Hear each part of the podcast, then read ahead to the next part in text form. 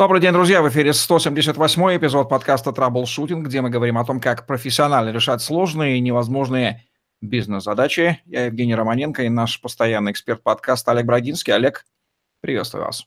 Евгений, доброго дня.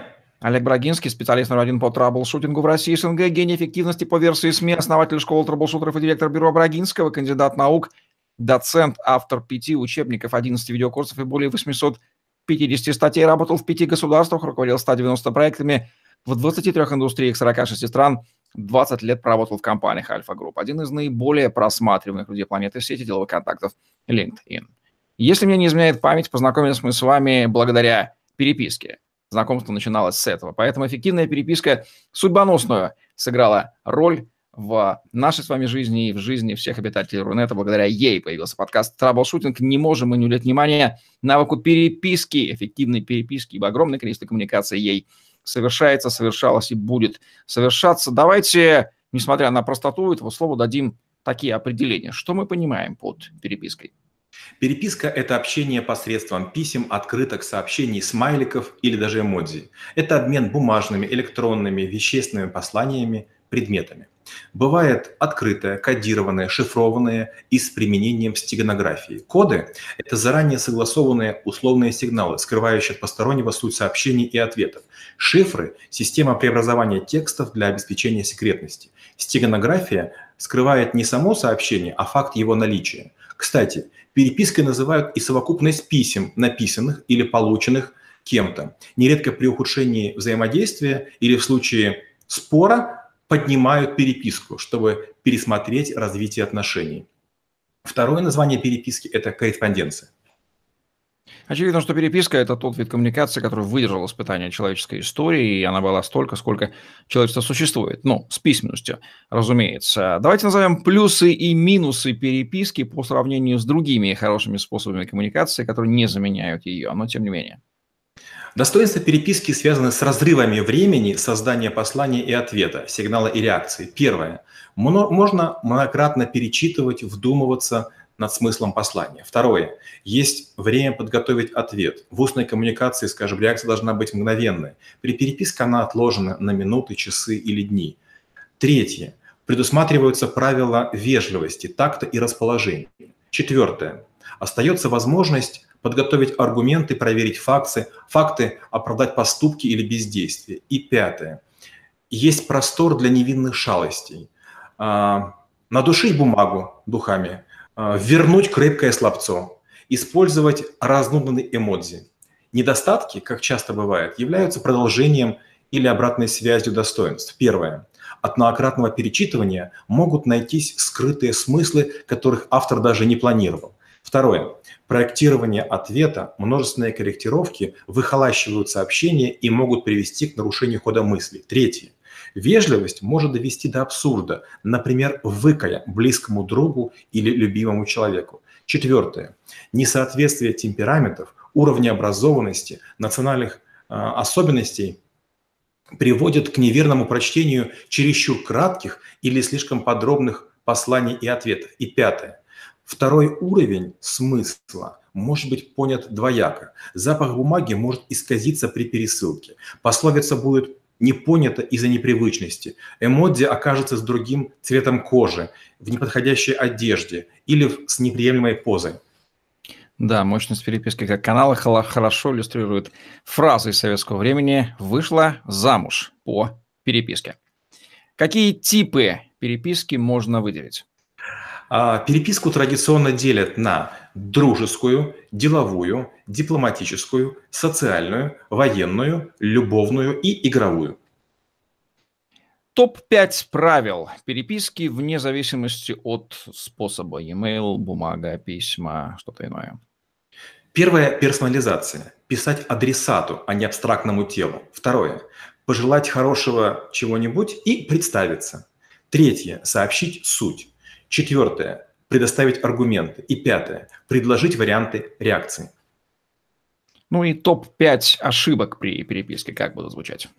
Первое – это отсутствие приветствия. Второе – писать в недобное время, например, накануне выходных или праздников. Третье – ставить условия, выдвигать требования с первых нот.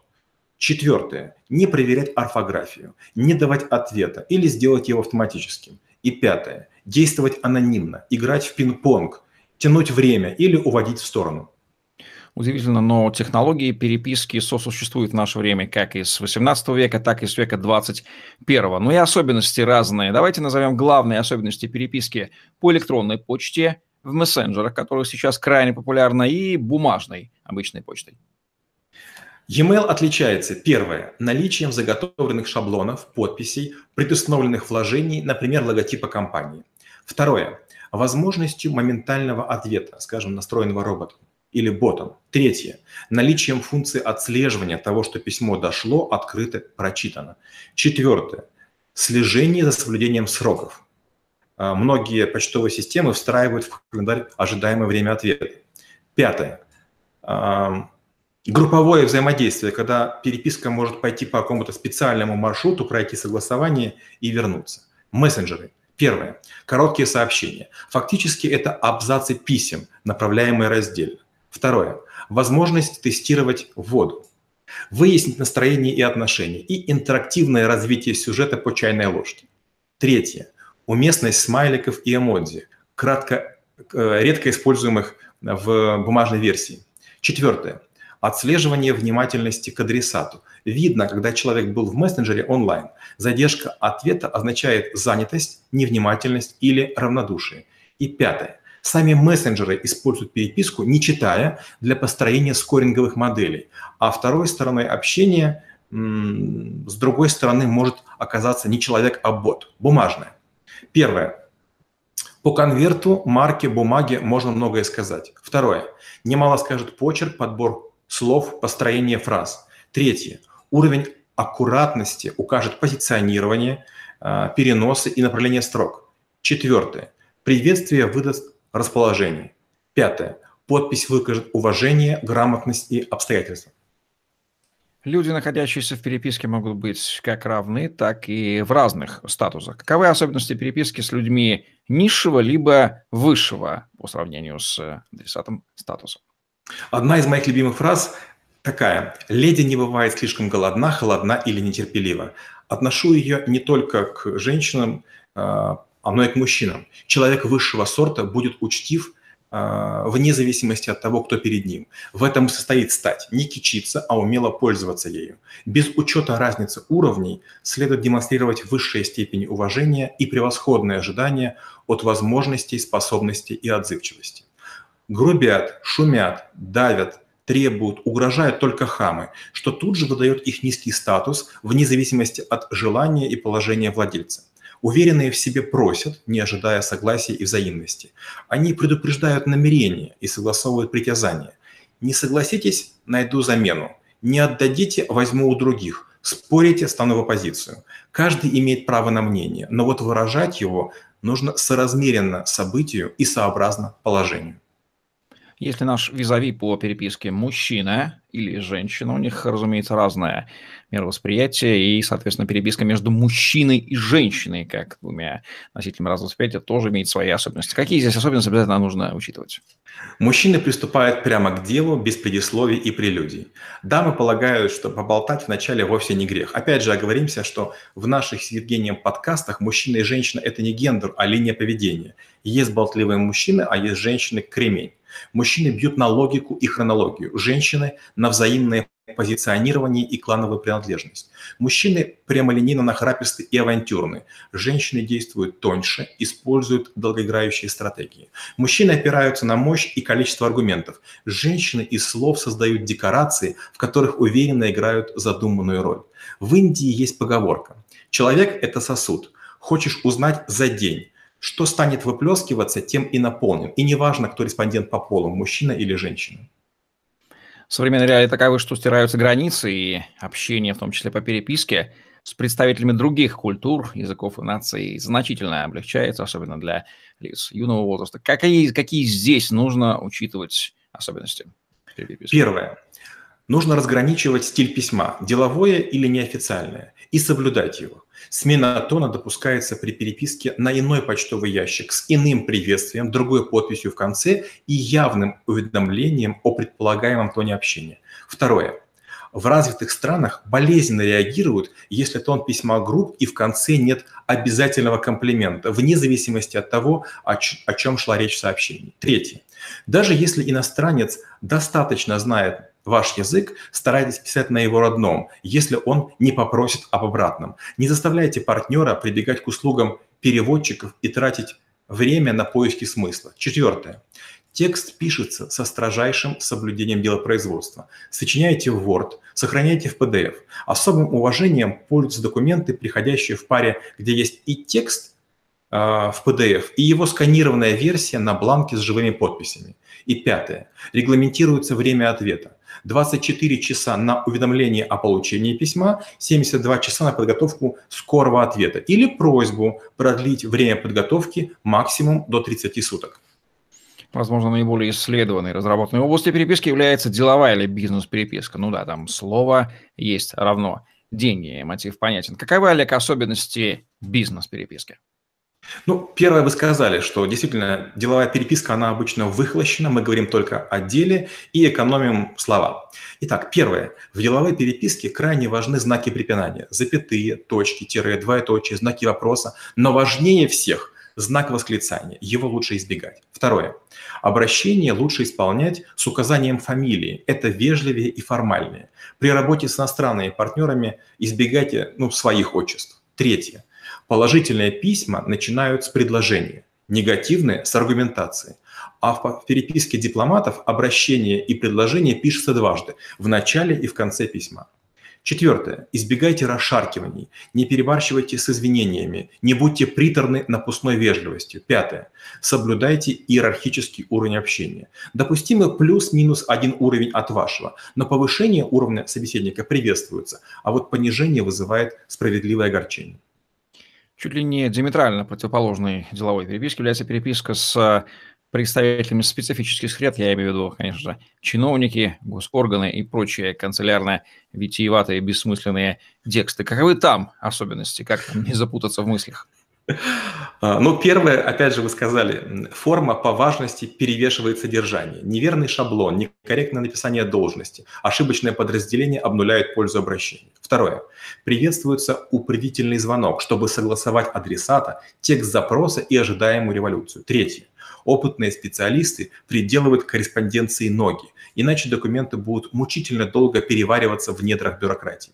Четвертое ушлые и часто сотрудничающие, сотрудничающие дожидаются, когда вредный шеф или строгий начальник отбудут командировку, уедут в отпуск, заболеют и подгадывают так, чтобы попасть на зама или временно исполняющего обязанности. Пятое. А, я еще рекомендую использовать чек-листы, исходящий контроль, отправляемое и входящую регистрацию поступлений, соблюдение срока, выполнение маленьких пунктов – знание нюансов – это, к сожалению, наше все при общении с бюрократией.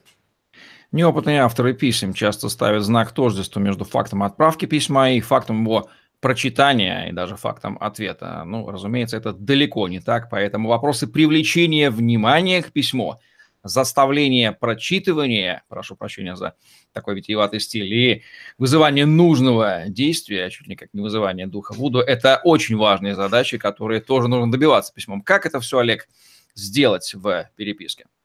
Есть дешевые способы, типа в заголовке указать «проект на миллион» или «при поддержке президента» или «под контролем ООН». Это все не работает по двум причинам. А. На почтовом ящике часто сидит канцелярия, отдел регистрации, учета или секретарь, в зависимости от масштаба адресата. И Б. Даже если написали самому, а он опытен, то броский заголовок предвещает пустоту внутри и потерю времени. Поэтому лучшие варианты. Первое.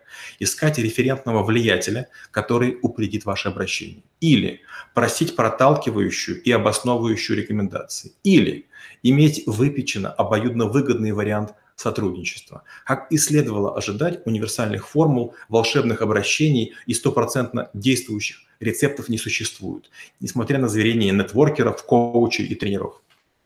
Важной задачей профессионального переписчика, неосознаваемой часто непрофессиональными, неопытными любителями, является отслеживание, контроль и учет переписки. Но эта задача прекрасно решена в любых организациях. Там без этого никак. Как правильно это организовать? Ну, мы вступаем на территорию делопроизводства и документооборота, по которому у нас с вами запланирована запись отдельных подкастов. Делопроизводство в зоне переписки подразделяется на три стадии. Это написание инициирующих или ответных писем. Это организация движения и учета. И это хранение документов в архивах. Письма ходят тоже по трем потокам. Поступающие из других предприятий или входящие, отправляемые в другие организации или исходящие, и создаваемые и используемые во внутренних процессах, внутренние. Письма, поступающие к нам, проходят сортировку, предварительное рассмотрение, регистрацию, рассмотрение по сути и передачу на исполнение. Слава богу, в наше время очень четко становятся известны и понятны два факта при переписке. Это факт прочтения письма, если мы ведем речь об электронном сервисе какой-то показывать, или факт неполучения ответа. Ну, здесь все понятно, получили либо нет. И вот если это наблюдается, то мы начинаем мовать голову. Каковы же причины этих непотребных действий на наш взгляд? Как, Олег, понять причины того, что письма остаются непрочитанными или ответ не поступает, и что самое главное делать после этого? Таких причин несколько. Тема письма неверна, неинтересна или тривиальна или даже отсутствует. Второе. Документ или сообщение подают немотивированному, ненадлежащему адресату. Третье. Текст написан витиевато, запутанно, невнятно или противоречиво. Четвертое. У документа отсутствует исходящий номер, подпись руководителя или печать организации. Пятое. Использовался грязный принтер, поношенный сканер, конвертер в PDF низкого разрешения. Но, естественно, причины эти желательно устранить, и тогда шанс ненамного повышается как и слова при вербальной коммуникации за счет паравербалики и невербалики, так и переписка за счет стиля, способа и массы других мелочей, которые не ускользают от внимательного взора, может много чего сказать об э, сторонах переписки. Что можно еще понять по переписке о нашем визави, кроме самого текста и передаваемой его способом информации? Наверное, таких вещей пять. Это уровень знания основ делопроизводства. Второе – это опыт обращения и деловой переписки. Третье – способность логически излагать аргументированную позицию. Четвертое – знание своих прав и обязанностей адресата. Пятое – серьезность намерений и степень стенобитности. Почти всегда, когда я пишу письма, я пытаюсь узнать, кто этот человек. В зависимости от образования или нахождения в разных структурах, я делаю или формальный шик – письма, или наоборот очень деловую строгость. Но я всегда делаю письмо уровнем чуть-чуть выше, чем требуется для э, этого случая, события и адресата. Что можно сказать о дисциплине, внимательности к потребностям второй стороны и уровне развития деловых навыков у нашего визави по переписке? Ну, если мы переписываемся с человеком, то, скорее всего, мы увидим а, много маленьких деталей или нюансов, которые выдадут э, разные хитрости. Например, если человек допускает двойные пробелы в письме, это означает, что он на компьютере работает не очень хорошо. Если он допускает а, слитие знаков препинания и скобок, это означает, что он не, не очень часто занимается перепиской. Если он много пишет в скобках или делает длинные предложения, или и, и очень такие массивные абзацы, значит, он не, не умеет думать. То есть любое письмо – это почти как ваша фотография. Если человек избегает знаков препинания, прописных букв, кавычек, там, где, казалось бы, они вроде бы не нужны, например, в сообщении в Фейсбуке, что можно сказать о нем? Ну, считается, что есть вот два стиля. Первый стиль – это большими буквами писать. И в интернет-стиле большие буквы считаются плохо, потому что, ну, якобы, чего ты кричишь, хотя на самом деле ты читаешь э, тихо. И многочисленные знаки препинания из серии знаки вопроса, а еще даже лучше единички. Мол, даже shift времени нажать нет. А, много эмодзи, которые любят мужчины и не очень любят женщины. Мол, эмодзи сути не передают. Это говорит о том, что человек, скорее всего, либо молод, либо не сдержан, либо не старается. Как можно измерить эффективность переписки по какой системе показателей? Эффективность переписки обычно измеряется рядом параметров в минутах рабочего времени. Первое – это скорость подготовки документа от задумки до финализации текста, вложений или приложений. Второе – это время в дороге от момента отправки до доставки или от передачи курьеру до отчета о получении. Третье – это время до получения ответа, причем отдельно фиксируются положительные, нейтральные и негативные варианты. Под нейтральными понимаем затягивание времени, запрос дополнительных материалов или сведений, или сообщение о неподведомственности. Есть индикаторы количественные, они процентные. Процент недоставленных, процент неоткрытых, процент оставленных без внимания, процент отписавшихся при рассылках или регулярном информировании и процент резких реакций при нежелании или невозможности отписаться. Тайна переписки. Что нужно знать об этом понятии и как ее сохранить? Вот я, честно говоря, ожидал бы, что в этом вы тоже вопросе немножко улыбнетесь, потому что я не могу сдерживать, когда мне говорят э, на нашей территории про тайну переписки. В России тайная связи гарантируется Конституцией. Часть 2 статьи 23 гласит, каждый имеет право на тайну переписки, телефонных переговоров, почтовых, телеграфных и иных сообщений. Ограничение этого права допускается только на основании судебного решения. В юриспруденции даже есть такой термин «тайна связи», считается составной частью прав человека, естественных и неотъемлемых прав личности, признанных на международном уровне. При бумажной переписке я нередко использую кодирование. Однажды даже купил две книги, одну из них э, подарил своему шефу. Назывались они так «Мы не заметили жука». Это детское иллюстрированное издание. Текст составлял тройками двузначных чисел. Это номер страницы, номер строки на странице и номер слова в строке. При бумажной переписке электронно я пользуюсь стеганографией, о чем мы уже говорили. Например, направляю безобидную фотографию, а по другому каналу связи сообщаю, какой участок надо внимательнее рассмотреть и почему. Например, там будет текст объявления на столбе.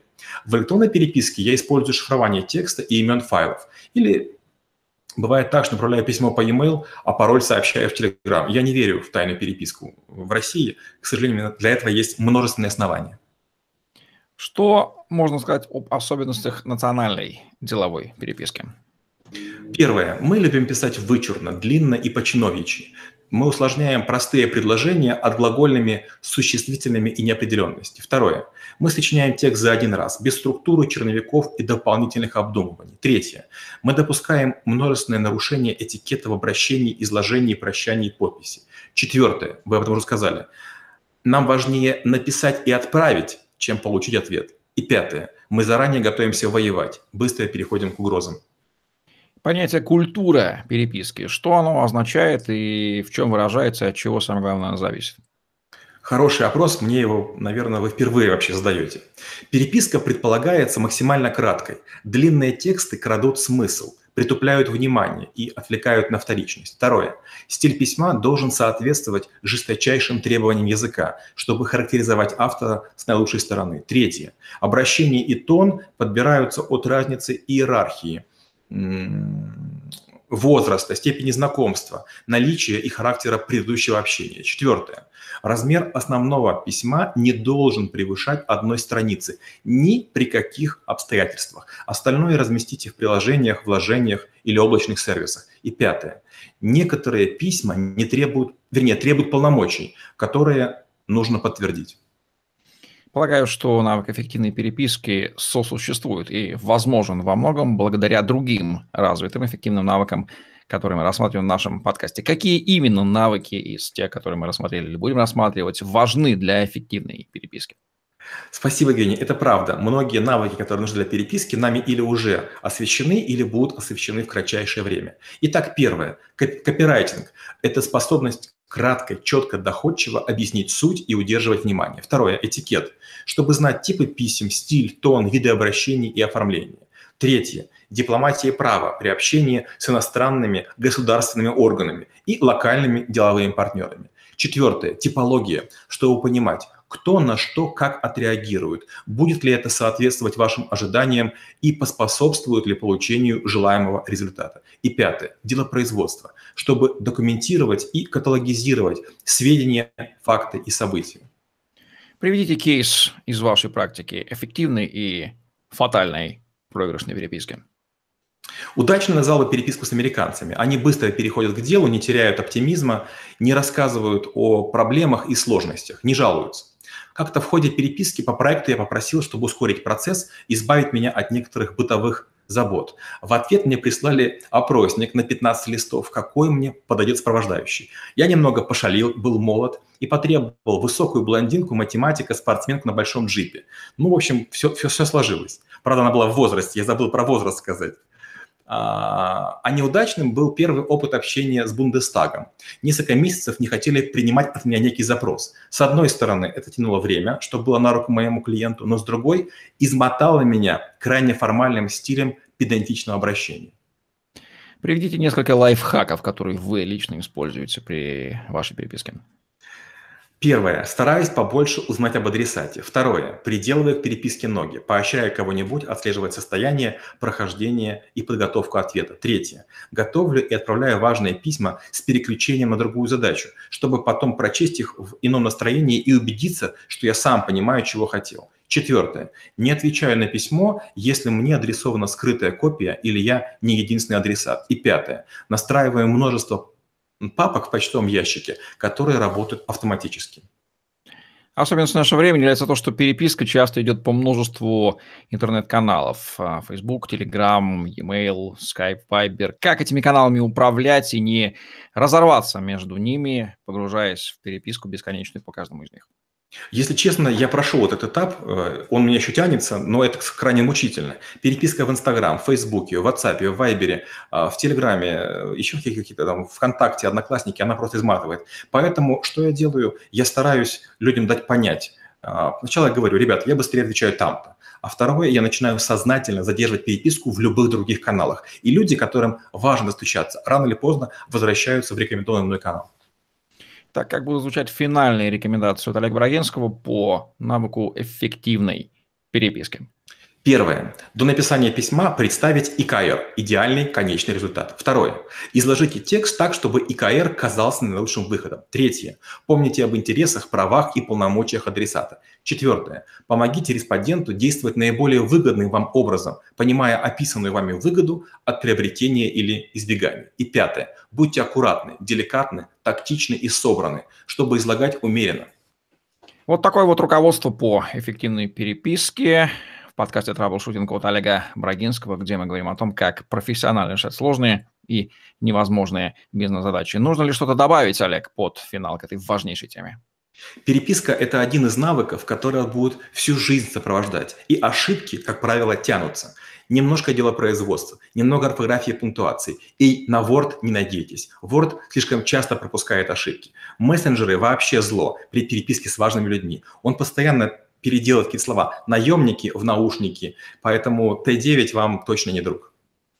Олег Брагинский, Евгений Романенко были с вами в подкасте Troubleshooting. Ставьте лайк, подписывайтесь на YouTube-канал, загляните в другие выпуски подкаста и помните, что если вы смотрите этот выпуск, то их записано гораздо больше, поэтому свяжитесь со мной или Олегом и получите ваши персональные ссылки на просмотр роликов, которые до вас еще никто не видел. Эффективной вам переписки вне зависимости от того, с кем вы это делаете и по какому каналу. И навык скоропечатания вам тоже в помощь его мы уже посмотрели в самом начале. Удачи вам, до новых встреч. Спасибо и до встречи через неделю.